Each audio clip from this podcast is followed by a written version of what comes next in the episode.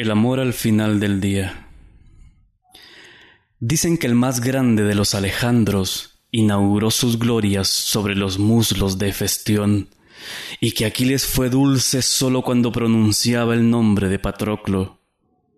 Miguel Ángel pintaba hombres desnudos en los techos de las iglesias y convirtió en dulcísima carne de hombre la primitiva piedra donde habitaran los ángeles del primer deseo. Federico tuvo su amor oscuro y la Mistral enloqueció de amor por Doris.